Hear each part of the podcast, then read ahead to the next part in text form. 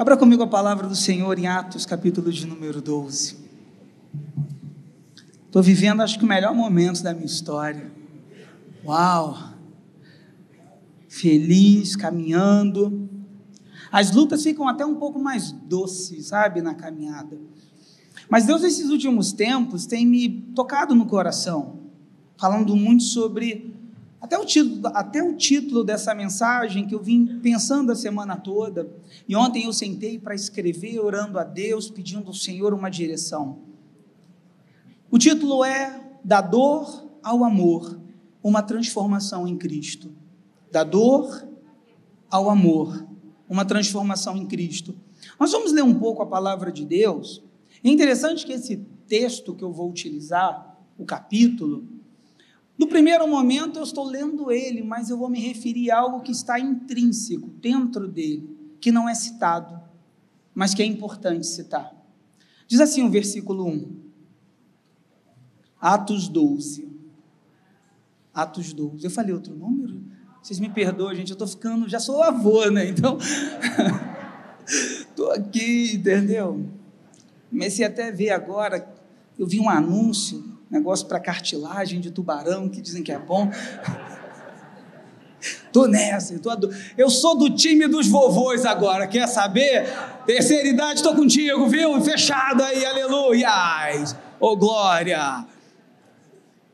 Por aquele tempo, o rei Herodes mandou prender alguns da igreja para os maltratar. Mandou matar a espada Tiago, irmão de João.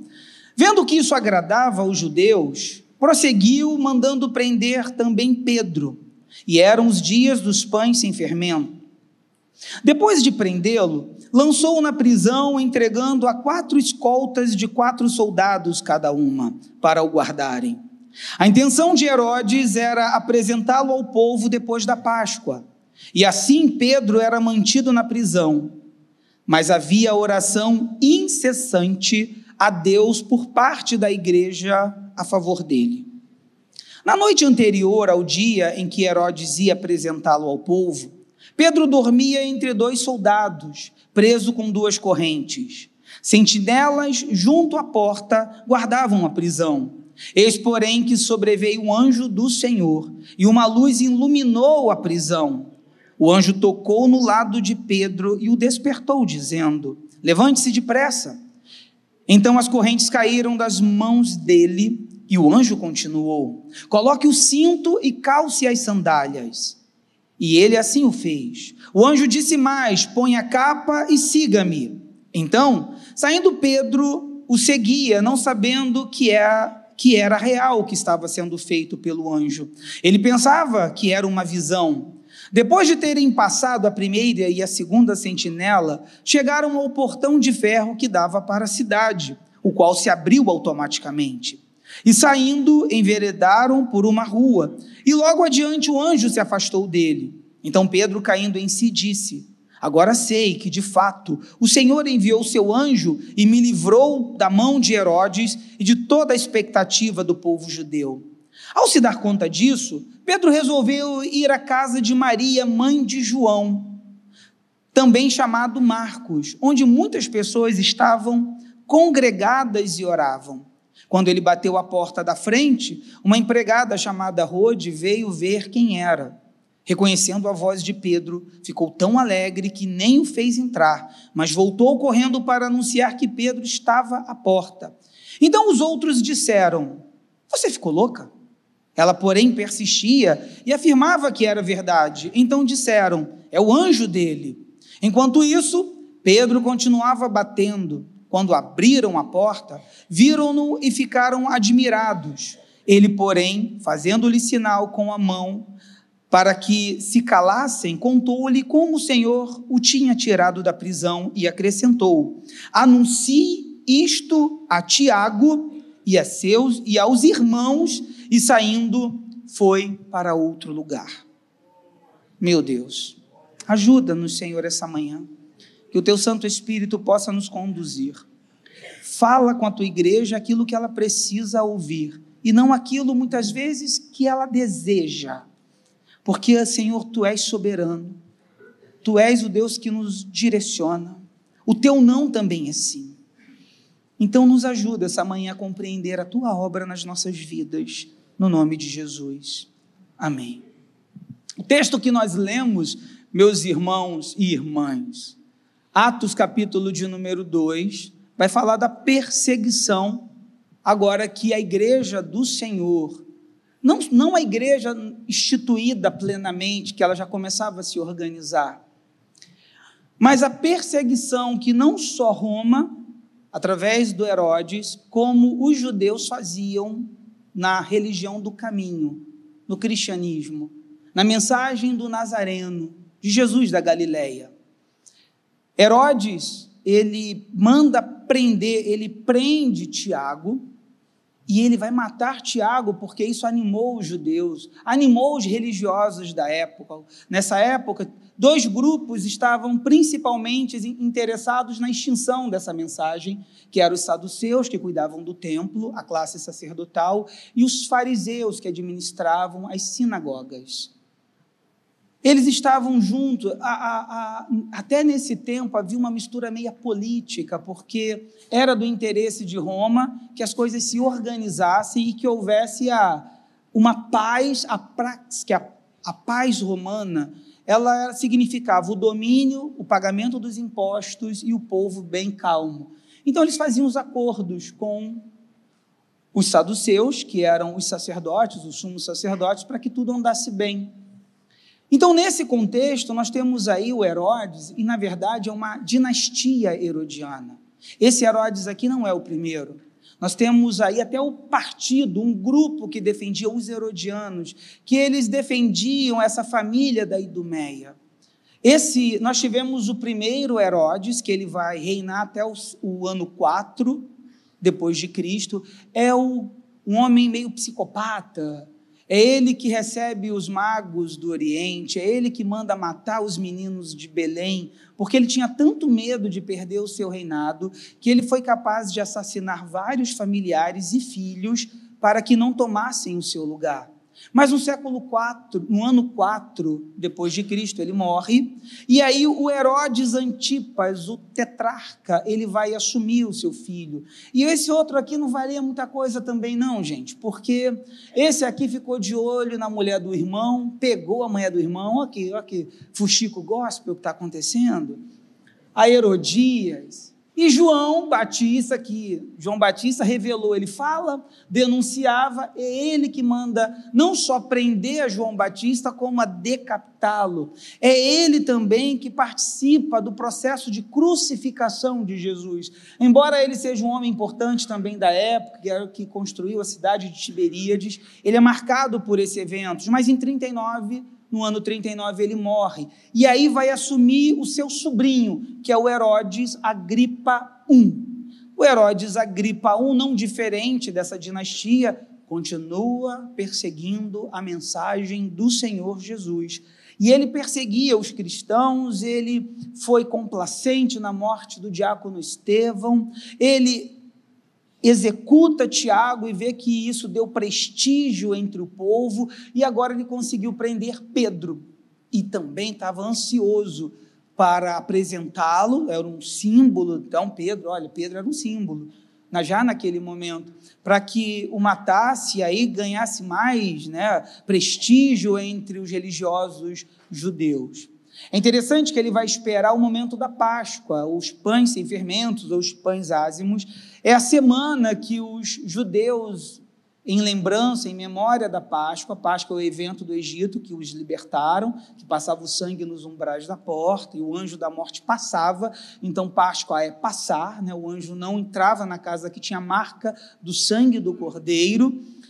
E eles estavam numa semana comendo pães ázimos, pão sem fermentos, porque na fuga, na pressa, você não podia colocar, esperar o fermento para que o pão crescesse. E também o pão sem fermento era ideal para o deserto, porque quando você tinha o fermento, ele estragava, ele dava mofo. Então, por isso que nessas viagens do deserto, o ideal era pão sem fermento.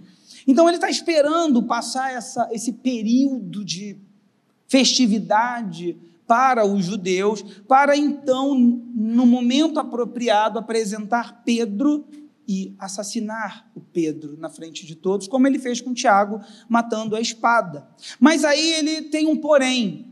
A igreja do Senhor estava em oração persistente. E de uma maneira interessante de pensar sobre isso, porque não, é, não era público como as, as nossas re, é, reuniões públicas. Eles ficavam em casa, escondidos, para que não fossem descobertos pelos soldados. E aqui você vê que eles estão na casa de uma irmã chamada Maria. Essa irmã ela é parente de Barnabé. Ela é a mãe de João Marcos, que é citado, e é esse Marcos que escreve o Evangelho. Então veja, irmãos, é, tem todo um contexto interessante quando você vai olhando. Por isso que escola bíblica é bacana, porque você faz um aprofundamento exegético daquilo que a Bíblia está te, está te mostrando. É interessante olhar que aí ela fala assim: é o anjo de Pedro, como assim? Não é Pedro, é o anjo, porque dentro da crença, da tradição judaica, acreditava-se que as pessoas tinham anjos guardiões. E eles vão ter muito por base Êxodo 23, 20, onde o Senhor diz que o anjo os guiará e os protegerá. Assim como o Salmo 91, versículo 11, que diz: Pois ele ordenará aos seus anjos que te guardem em todos os teus caminhos. Então tinha também essa, essa, esse, essa crença, essa tradição de um anjo pessoal. Por isso que eles dizem, não é o Pedro, é o anjo dele que se parece com ele.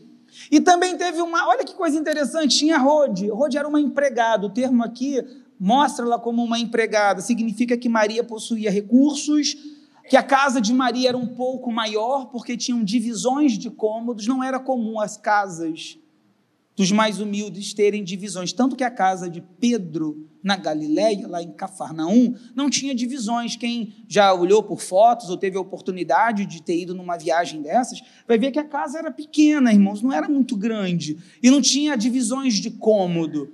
Então você percebe que aí eu fico olhando que pessoas também que têm recursos servem a Jesus. Que, ser, que servir Jesus não é uma exclusividade para grupos, é para todos. Pode ser rico, pobres, todos servem Jesus. Então isso é interessante da gente, de nós pensarmos. Pedro, quando vai chegar, ele vai, ele depois que o milagre dele ser libertado de forma incrível de, pelo anjo do Senhor, ele vai chegar na casa e vai dizer assim: Olha, silêncio, gente. Anunciem a Tiago e aos irmãos, e aí ele parte para outros lugares.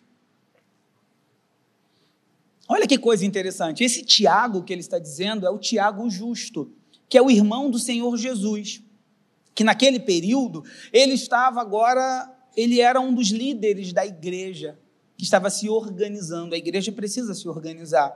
Ele era um líder. Gálatas 1:19, Pedro Paulo vai narrar que quando ele, depois de três anos que ele se converte, e ele vai a Jerusalém, ele diz: Olha, eu vi Simão e também vi a Tiago, o irmão do Senhor. Eles eram os líderes. E ele também, Tiago, em Atos 15, ele vai ser, ele vai ser ter um papel preponderante no concílio de, de Jerusalém. E é ele que escreve a epístola que leva o seu nome, Tiago. Veja, irmãos, ele está dizendo: avisa o líder da igreja e aos irmãos. Essa palavra aqui, irmãos, é, é a palavra, o termo grego para falar sobre os irmãos espirituais, os irmãos da fé. Mas tem uma outra palavra que é muito parecida, que fala de irmãos biológicos. E aí Pedro está pedindo para anunciar aos irmãos, mas tem um irmão que o texto aqui ele cita que é irmão dele, mas não diz como ele recebeu a notícia. E aí eu, eu vou conjecturar com a igreja. Porque eu fico pensando, e eu quando eu li esse texto, eu falei, gente, pensa comigo. Tiago era filho, o que morreu, era filho de Zebedeu. E esse Tiago é irmão de João, o apóstolo, que escreveu o evangelho de João. Pensa comigo, irmãos, ele, Pedro, naquela altura, o sangue ainda quente, avisa Tiago e aos irmãos.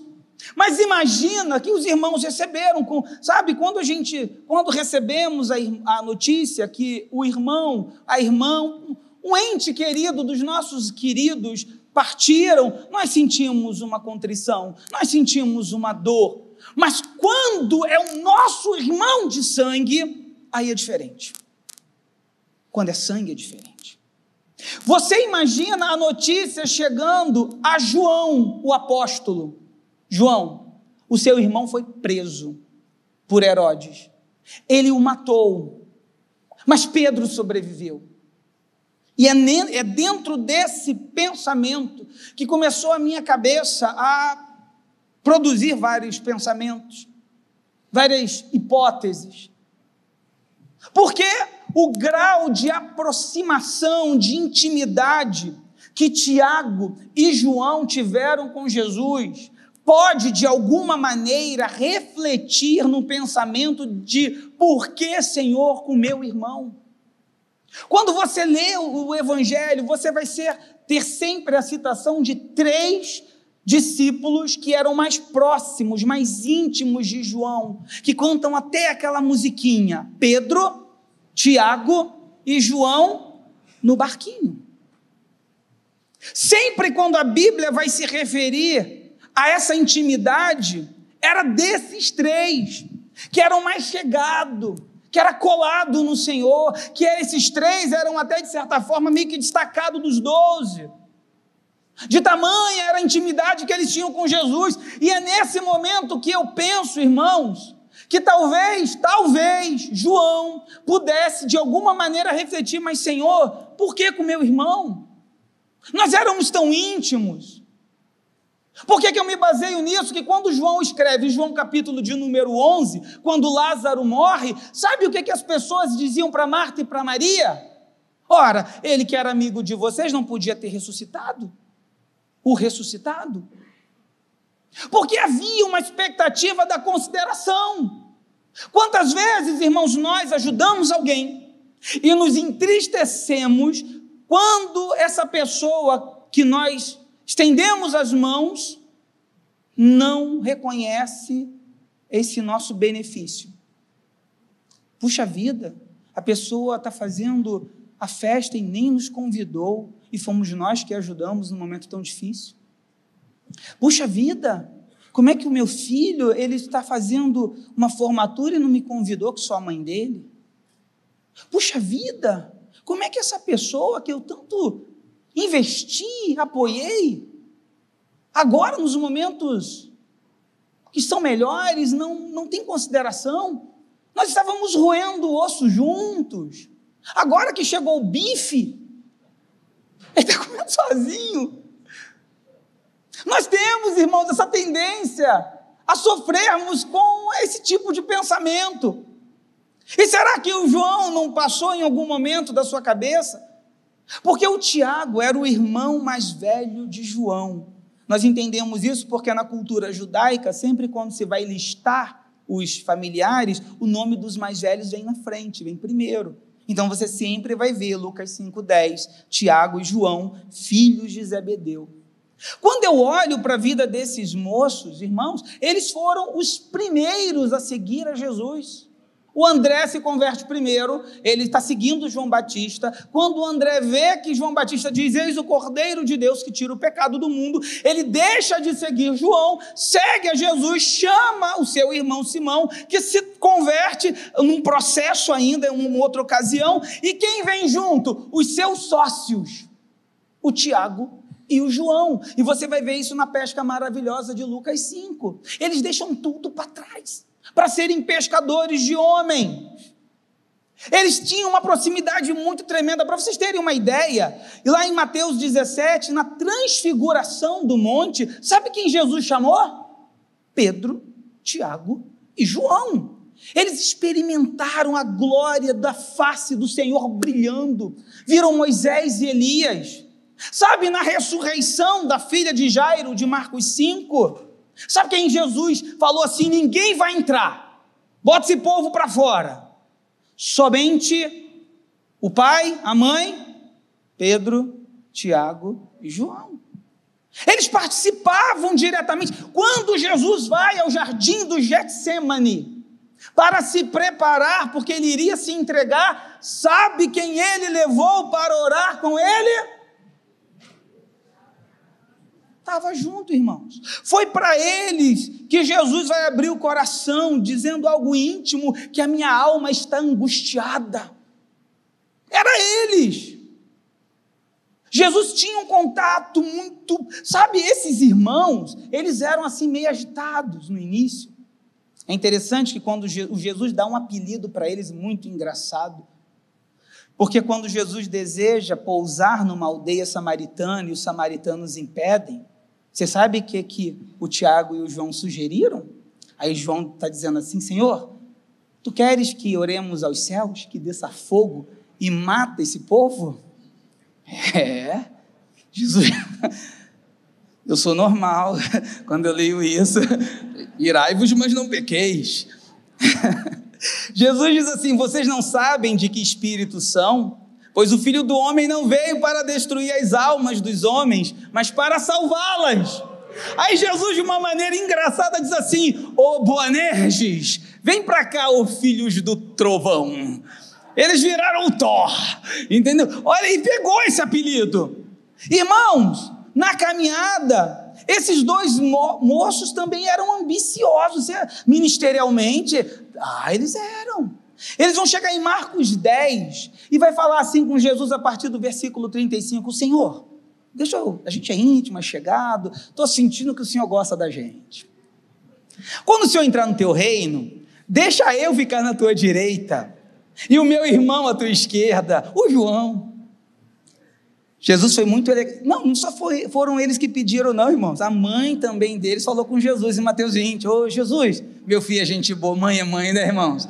Olha o Tiaguinho, que Tiaguinho é gente boa. Ô, João, João! Jesus deixa eles ficarem do teu lado.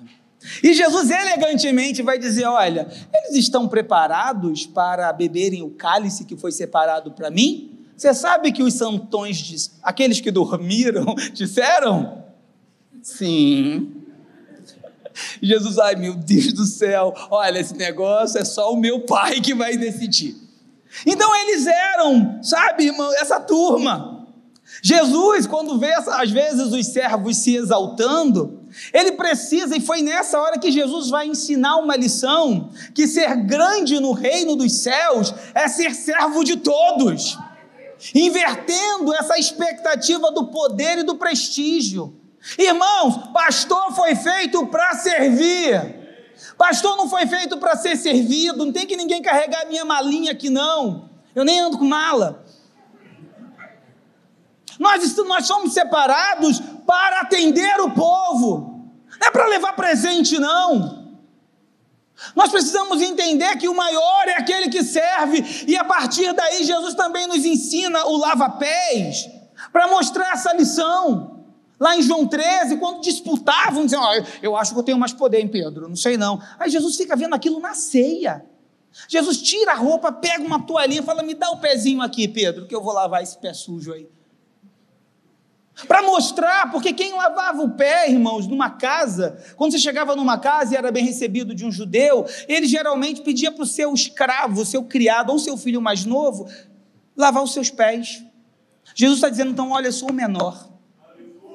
Porque no céu, se você deseja ser grande, você tem que ser o menor na terra. Então, esse negócio de você se achar alguma coisa, a soberba antecipa a queda. Quando você começa a se achar, não, sabe quem eu sou? Sabe quem eu sou? Ai, ai, ai, o ui, Você já está num momento difícil de distanciamento do reino. O reino de Deus é servir o irmão, aleluias! Oh Espírito Santo! Esse mesmo João, lá em Lucas 9, junto com Tiago, é o que vão chegar para Jesus dizendo: Jesus, eu quero te falar que eu estou tentando impedir, que eu vi uns camaradas que não são do nosso grupo, tentando expulsar os capetas no teu nome. Olha, eles estavam impedindo que as pessoas usassem o nome de Jesus para expulsar os demônios. E aí Jesus vai dizer assim: João, João, calma, Tiago. Ele vai dizer: se, eh, se eles são por nós, não são contra nós. Deixa eles. Deixa eles, cuida da tua vida. Eu não gosto de igreja que fica falando mal de igreja, não. Ainda que tenham umas igrejas que eu não concorde com a doutrina, irmão, já basta o capeta falando mal da gente, entendeu, irmãos? Tem hora que a gente tem que parar para refletir que eu posso não concordar com a doutrina, a forma, o jeito de uma outra instituição cristã, mas deixa eles, irmãos, o dono da obra é que cuida da obra, aleluia! Oh Espírito Santo! Isso vai me mostrar, quando eu vou vendo essa caminhada de Tiago e João, que todos os discípulos foram aprendendo e amadurecendo no processo de caminharem com Jesus. E aqui eu também tenho, eu olho e vejo algumas lições para as nossas vidas. Que a primeira é que o cristão convertido está sempre se convertendo. Você acha que eu sou crente totalmente? Não. Eu estou aprendendo, igreja. Você acha que eu sou o santão que eu acordo de manhã com uma asa? Ah, não, irmãos. Eu ainda tenho uns carrapichos que Jesus está limpando e não tenho vergonha nenhuma de dizer isso, porque a obra é dele, o poder é dele, o milagre é feito no nome dele, aleluias, e não de homens. Oh Espírito Santo! Em segundo lugar, significa que o mais importante não é saber se uma pessoa é ou não cristã convertida, ficar vigiando a vida dos irmãos, mas é se ela vive ou se ele vive como um convertido. Teu filho gosta de você? Tua esposa gosta de você? Teu pai gosta de você? No sentido assim que eu estou dizendo, você vive bem em harmonia com o seu lar? Você dá bom exemplo? Você tolera as fraquezas, às vezes, dos irmãos? Porque isso aqui é uma igreja e é um grande hospital. Uns estão mais curados numa área, outros estão menos curados. E o que cabe a mim é suportar. Vamos parar com esse negócio de pavio curto? Vamos pedir a Deus resiliência, porque um dos dons do Espírito Santo é domínio próprio. Às vezes o calado vence. Alguém fala uma coisa, sejam prontos para ouvir, tardios para falar e tardios para se irar. Quem escreveu foi Tiago, irmão de Jesus. Às vezes a pessoa fala uma coisa, você faz assim, hum. Faz igual os atenienses, sobre isso te responderei depois. Aleluia. Porque, irmão, se nós formos responder no, no, no calor da emoção, da emoção que gera às vezes uma raiva, você responde de maneira incisiva, dura. Mas depois que a raiva passa, você pensa assim: puxa vida, por que, que eu falei isso? Não é melhor esperar um pouco? Deixa para amanhã, vai dormir, ó. dorme, acorda, toma um café. Aí você vai perceber que o texto que você ia digitar nas mídias sociais, como essa pessoa é difícil, você nem vai digitar, irmão, você vai deixa, deixa acontecer. Então, irmãos, olha só, após toda essa história, olhando a, a trajetória de Tiago e João, João poderia se amargurar, irmão. João poderia ficar azedo, triste, cobrando de Deus como se Jesus tivesse que para nesse caso da vida dele abrir uma exceção. Talvez ele, eu conheço tantas pessoas que interromperam o processo, se desviaram, ficaram desacreditadas no evangelho porque não tiveram as suas particularidades atendidas. Pessoas, às vezes, que vêm dentro das minhas páginas, quando eu faço alguma postagem, me questionar que Deus é esse que permite que o mal aconteça. E as pessoas entram dentro desse conflito, achando que servir a Deus é um Deus que vai só servir as nossas necessidades particulares, que ainda não consegue perceber que Deus veio para salvar a todos e que esse mundo é uma passagem. O mesmo Jesus que avisou em João 16,33: Essas coisas eu vos digo para que em mim vocês tenham paz, porque no mundo vocês irão ter tribulações.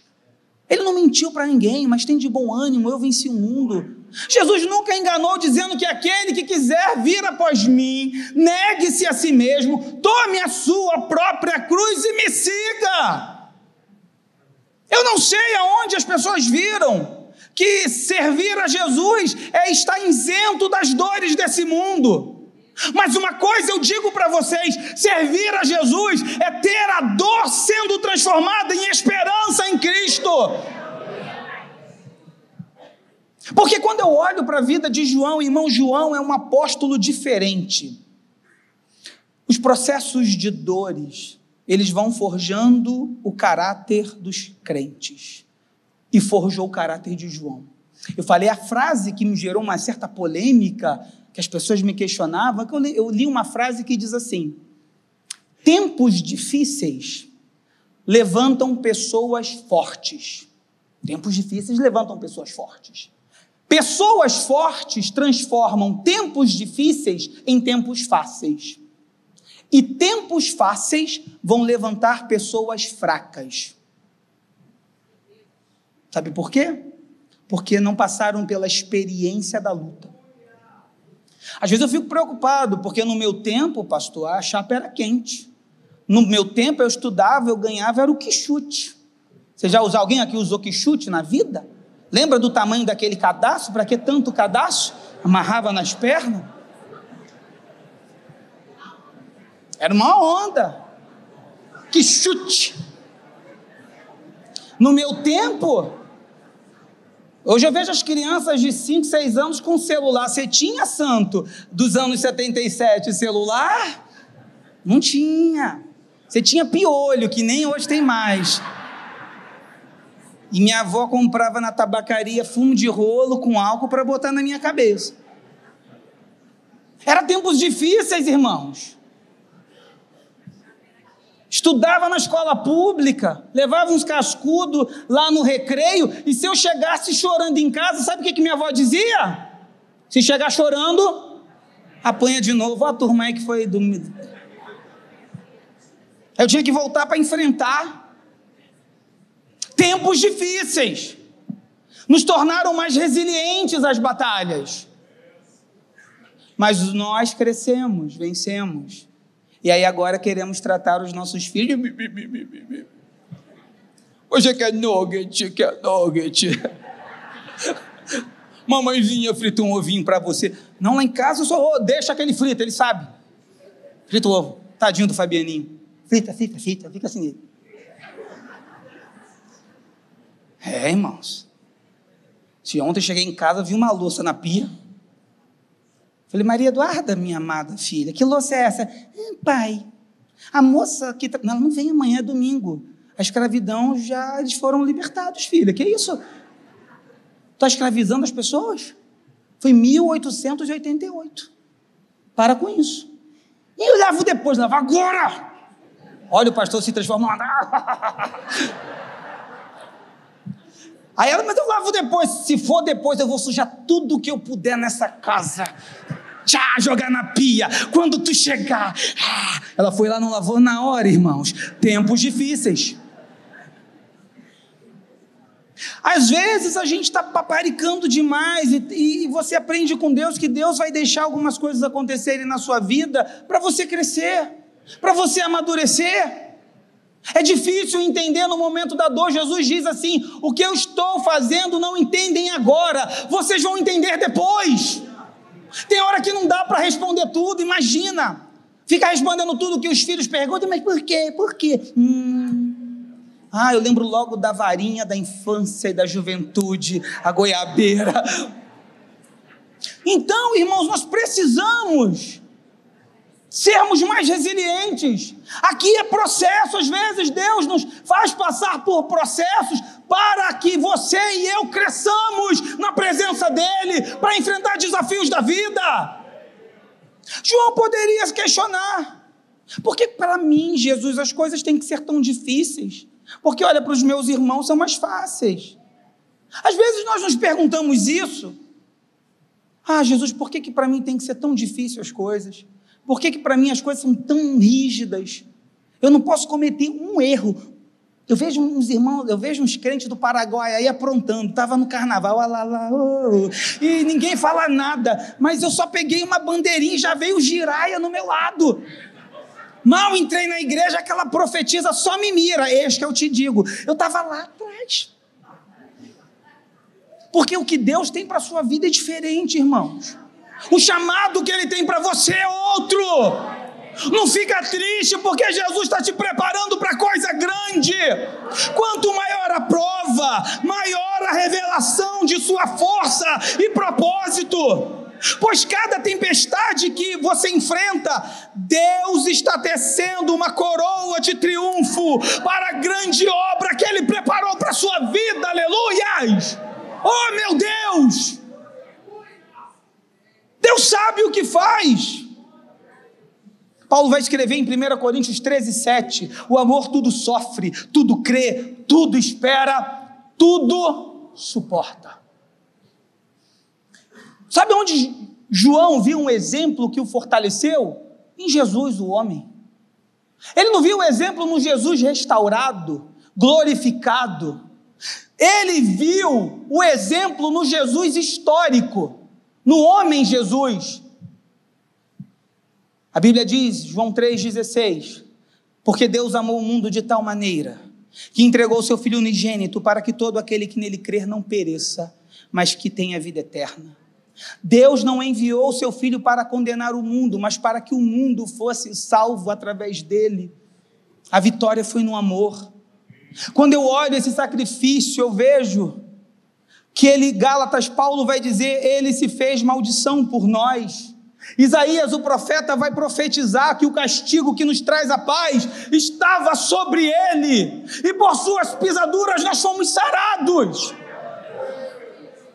Ele vai dizer também assim, eu gosto muito de Filipenses 2, versículos 5, que diz: Tende em vós o mesmo sentimento que houve também em Cristo Jesus, que sendo ele em forma de Deus, não quis reter a qualquer custo, mas esvaziou-se a si mesmo, tomando forma de homem, e como um servo, como um escravo, foi fiel até a morte e morte de cruz, pelo que Deus o exaltou sobremaneira e lhe deu um nome que está acima de todo nome, para que em nome de Jesus se dobre todos os joelhos nos céus, na terra e debaixo da terra, e que toda língua confesse que Jesus Cristo é o Senhor para a glória de Deus. Aleluia!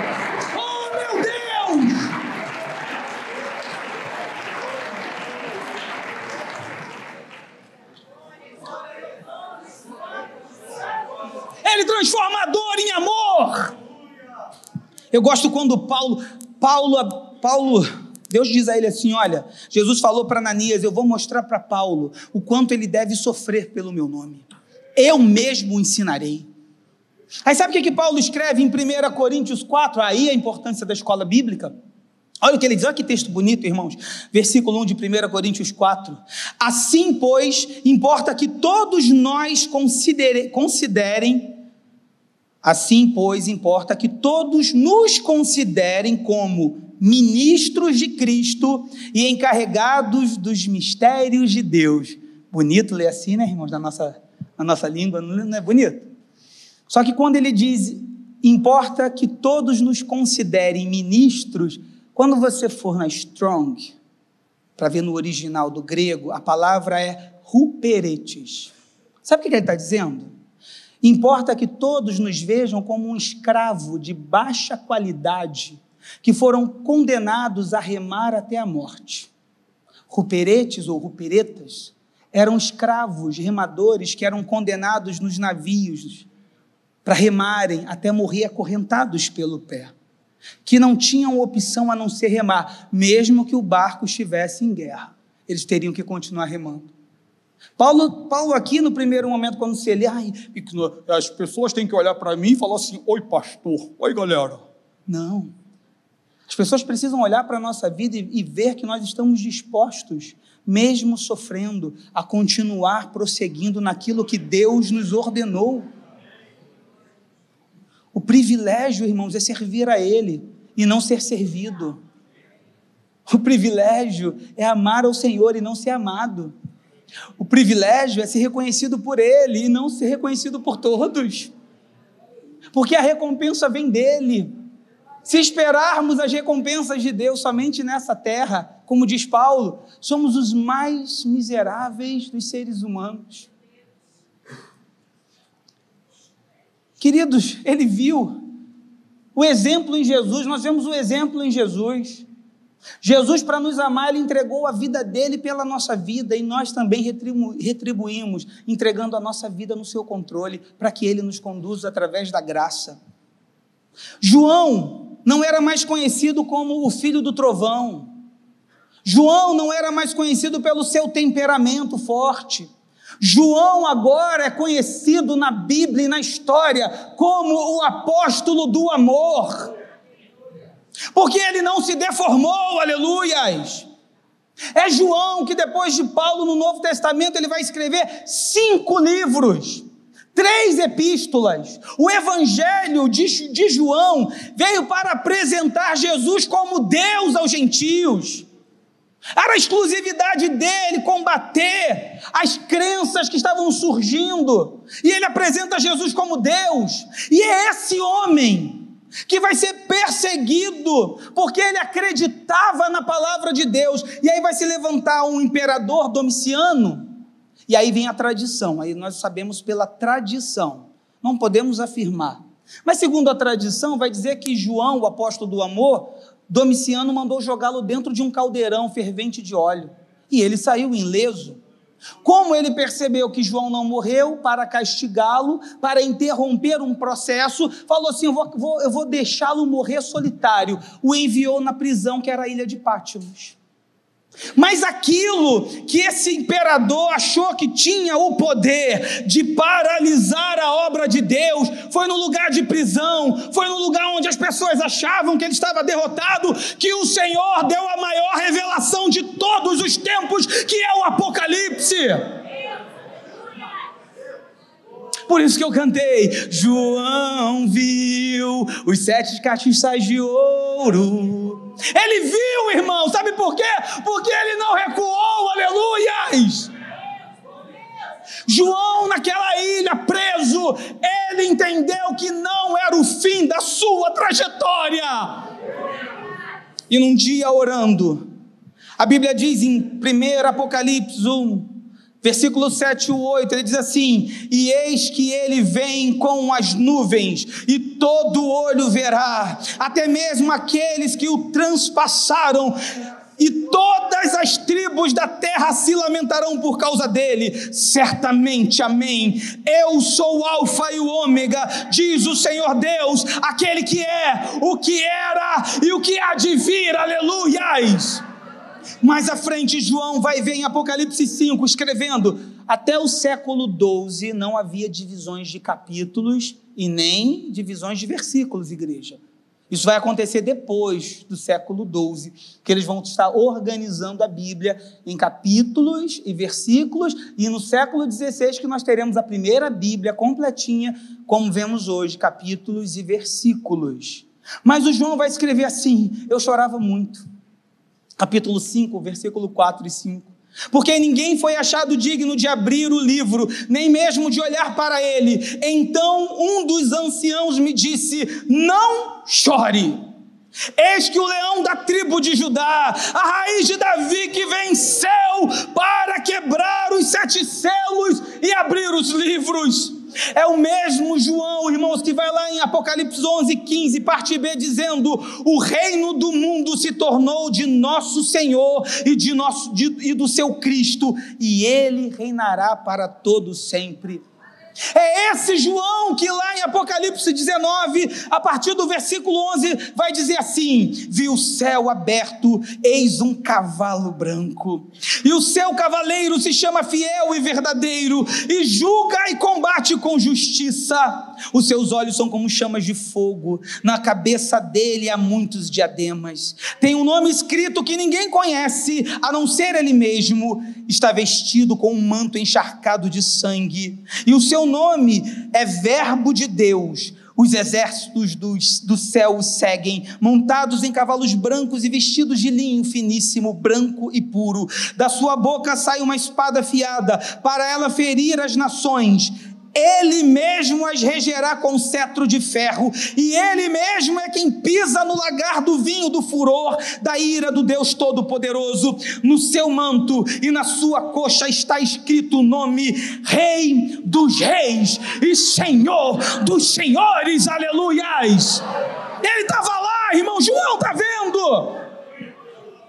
E ele vai fechar no capítulo 21 de Apocalipse, do versículo 1 ao 4, dizendo: E vi novo céu e nova terra, há esperança, pois o primeiro céu e a primeira terra passaram, o mar já não existe. Vi também a cidade santa, a nova Jerusalém, que descia do céu, da parte de Deus preparada como uma noiva enfeitada para o seu noivo. Então ouvi uma voz forte que vinha do trono e dizia: Eis o tabernáculo de Deus com os seres humanos. Deus habitará com eles, eles serão povo de Deus, e Deus mesmo estará com eles e será o Deus dele, e lhes enxugará dos olhos toda lágrima. E já não existirá mais morte, já não haverá luto, nem pranto, nem dor, porque as primeiras coisas passaram. Meu Deus! Essa dor vai passar. Não desista. Não pare. João foi diferente dos outros, é o único apóstolo que morre de velhice. Os outros foram martirizados, mas João ficou vivo. Porque o Deus a qual nós servimos, ele tem planos e propósitos individuais para cada um.